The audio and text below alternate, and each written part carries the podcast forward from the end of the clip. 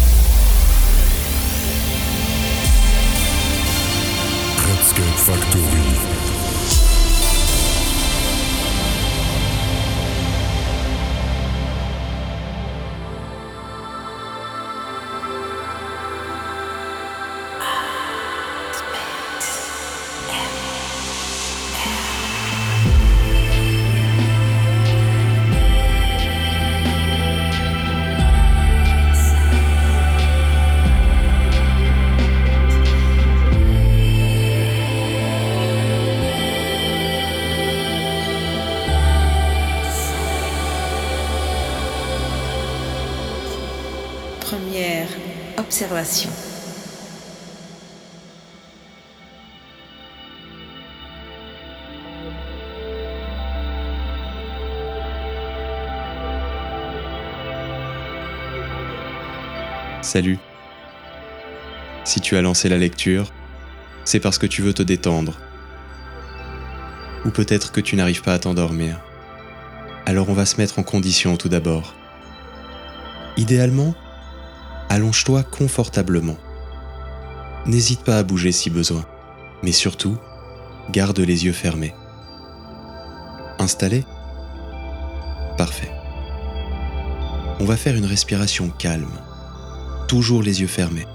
Inspire. Expire.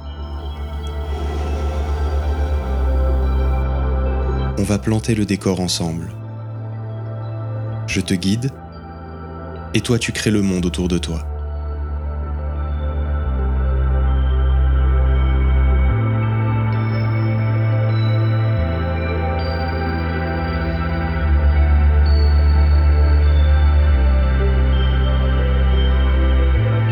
Imagine-toi au sommet d'une colline.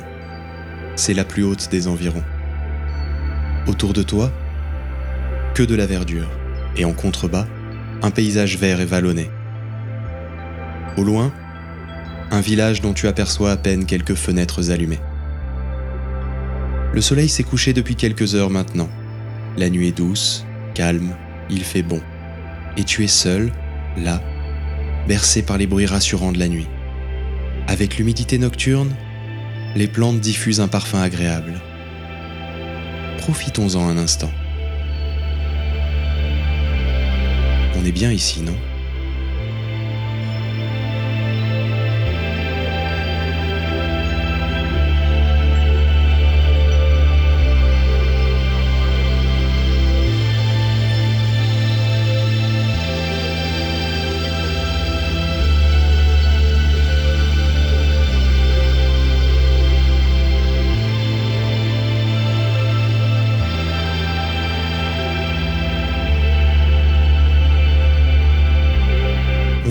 Ensemble de ce moment de détente pour voyager dans l'espace. Je vais te raconter tout ce que je sais sur l'univers et te conter quelques légendes plus ou moins connues. Si tu t'endors, tant mieux. Mais dans tous les cas, je te promets que tu ne vas pas t'ennuyer et que tu vas pouvoir te vider un peu l'esprit de tout le stress de la vie. Tu verras, l'espace c'est fascinant.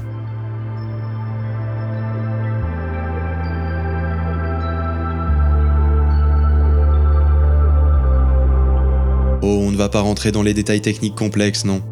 Pas besoin d'être un scientifique pour apprécier le grandiose. Peut-être as-tu peur de casser la magie, apprenant ce qu'il y a vraiment dans le ciel. Je te promets qu'au contraire, je n'ai jamais trouvé ça plus féerique que depuis que j'ai appris tout ce que je vais te transmettre. On passe de trouver le ciel magnifique à... Non, je n'ai pas de mots. Et tu n'en auras pas non plus d'ailleurs, mais tu auras des étoiles dans les yeux.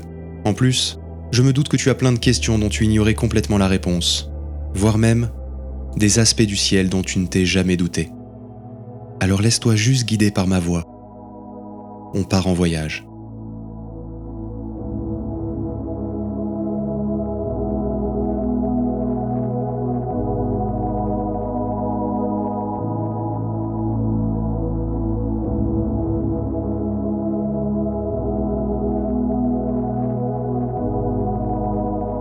Tu es toujours sur ta colline. Lève les yeux vers le ciel et admire les étoiles au-dessus de toi. Comme nous sommes loin de la pollution lumineuse de la ville, le ciel ne t'a jamais paru aussi rempli d'étoiles. Le contraste est saisissant. Un fond de ciel plus noir que jamais et des étoiles plus nombreuses que tu ne pourrais en compter.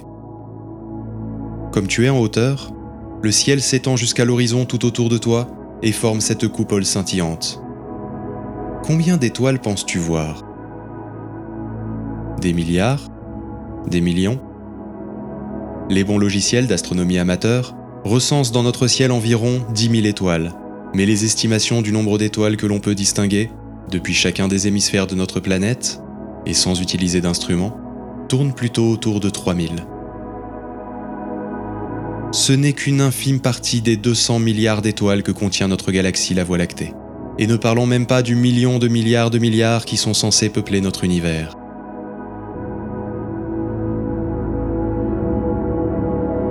Est-ce que tu sais qu'il n'y a pas que des étoiles dans le ciel? De la même manière que l'on dit que tout ce qui brille n'est pas de l'or, tout ce que tu vois dans le ciel et qui brille n'est pas une étoile. Enfin, étymologiquement si, puisque étoile vient de stella, qui désigne ce qui brille. Mais d'un point de vue astronomique, ce n'est pas parce que c'est dans le ciel que ça brille que ça veut forcément dire que c'est une étoile. Déjà, si tu vois une étoile filante, fais un vœu, mais sache que ça n'a rien à voir avec une étoile.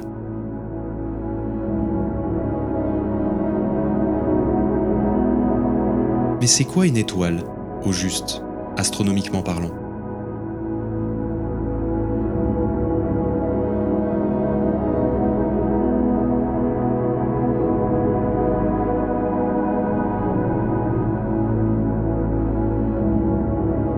Les étoiles, ce sont des corps célestes plasmatiques qui rayonnent leur propre lumière par réaction de fusion nucléaire.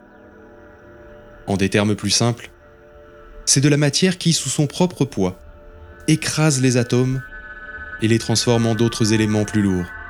Elles sont les usines de l'univers. Elles transforment les atomes d'hydrogène en des atomes de carbone, de fer, de tout en fait. Tous les atomes qui sont autour de nous, qui composent les objets qui nous entourent et la planète sur laquelle nous vivons.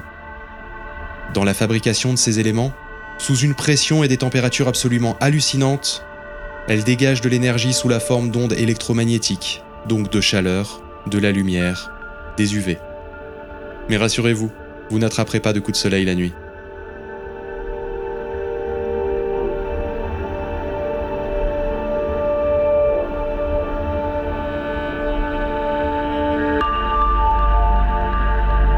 Lorsque la matière à fusionner s'épuise, la plupart ne s'éteignent pas paisiblement. La majorité des étoiles gonflent alors et explosent, comme une gigantesque bombe cosmique. On appelle ça une supernova. Elle laisse alors derrière elle un gigantesque nuage cosmique de matière transformée qu'on appelle nébuleuse. Ces grands nuages servent alors de matière première à la création d'une ou plusieurs nouvelles étoiles. Parfois, autour de ces étoiles naissantes, la poussière se met à tourner assez vite pour ne pas y être aspirée. Si elle est suffisamment dense, la matière se regroupe et forme des corps rocheux ou gazeux qui attirent à eux de la poussière comme le ferait une boule de neige, et cela forme ainsi les planètes. Nous, les animaux, les plantes, le sol qui nous porte et l'air que l'on respire, a donc un jour été créé au sein d'une étoile.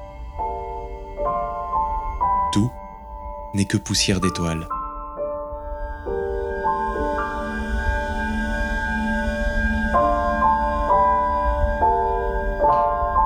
Parmi les points lumineux, il y a aussi certaines planètes qui sont observables à l'œil nu. On a vu tout à l'heure que les planètes sont des corps qui tournent autour d'une étoile. On les distingue dans le ciel car elles ont souvent une couleur particulière. Vénus est blanche, mais Mars est rouge par exemple. Elles ne scintillent pas non plus, contrairement aux étoiles. Elles font toutes partie du système solaire, avec au centre notre étoile, le Soleil. D'ailleurs, le Soleil c'est la seule étoile que l'on peut voir en plein jour. Pourquoi le nom planète? Cela signifie en grec astréran ou vagabond. Car par rapport aux autres étoiles qui semblent fixes, ces astres se déplacent sur la voûte céleste, Non, vous ne les verrez pas se déplacer à l'œil nu, mais d'un mois à l'autre, elles ne seront pas exactement au même endroit. C'est d'ailleurs de cette observation de leur déplacement qu'a pu émerger la conclusion que la Terre et nous n'étions pas au centre d'un système, mais bien juste l'un des corps orbitants autour de notre cher Soleil. Mais nous parlerons un peu plus en détail des planètes plus tard.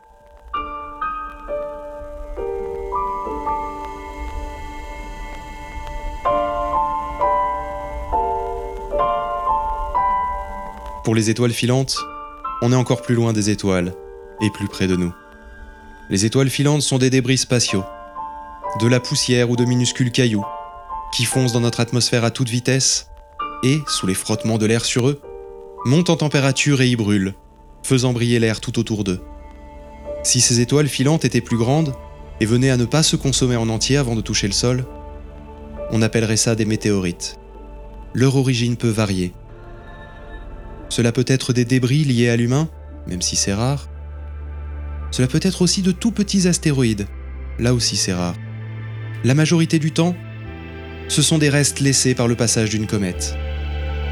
Un exemple bien connu dans l'hémisphère nord est le moment entre le 23 juillet et le 20 août, où la Terre traverse un nuage constitué de débris de la comète Swift-Tuttle, et dont la taille est comprise entre celle d'un grain de sable et celle d'un petit pois. Puisque les traînées de la pluie d'étoiles filantes semblent venir de la constellation de Persée, le nom de ce phénomène est devenu Perséide.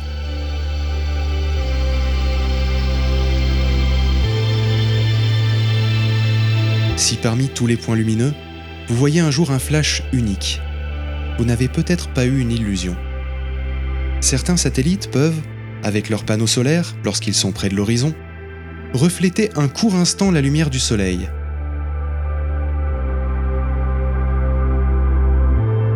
De même, un satellite énorme et très connu peut parfois être distingué. La Station spatiale internationale, le mobilhome spatial de l'humanité, qui fait le tour de la planète toutes les 90 minutes environ. Pour finir, si vous voyez passer une lumière qui clignote et qui traverse tout le ciel à une vitesse régulière, là c'est très probablement un avion. Prends donc le temps d'admirer la beauté qui s'offre à toi. Laisse ton regard aller et se perdre dans cet océan de lumière.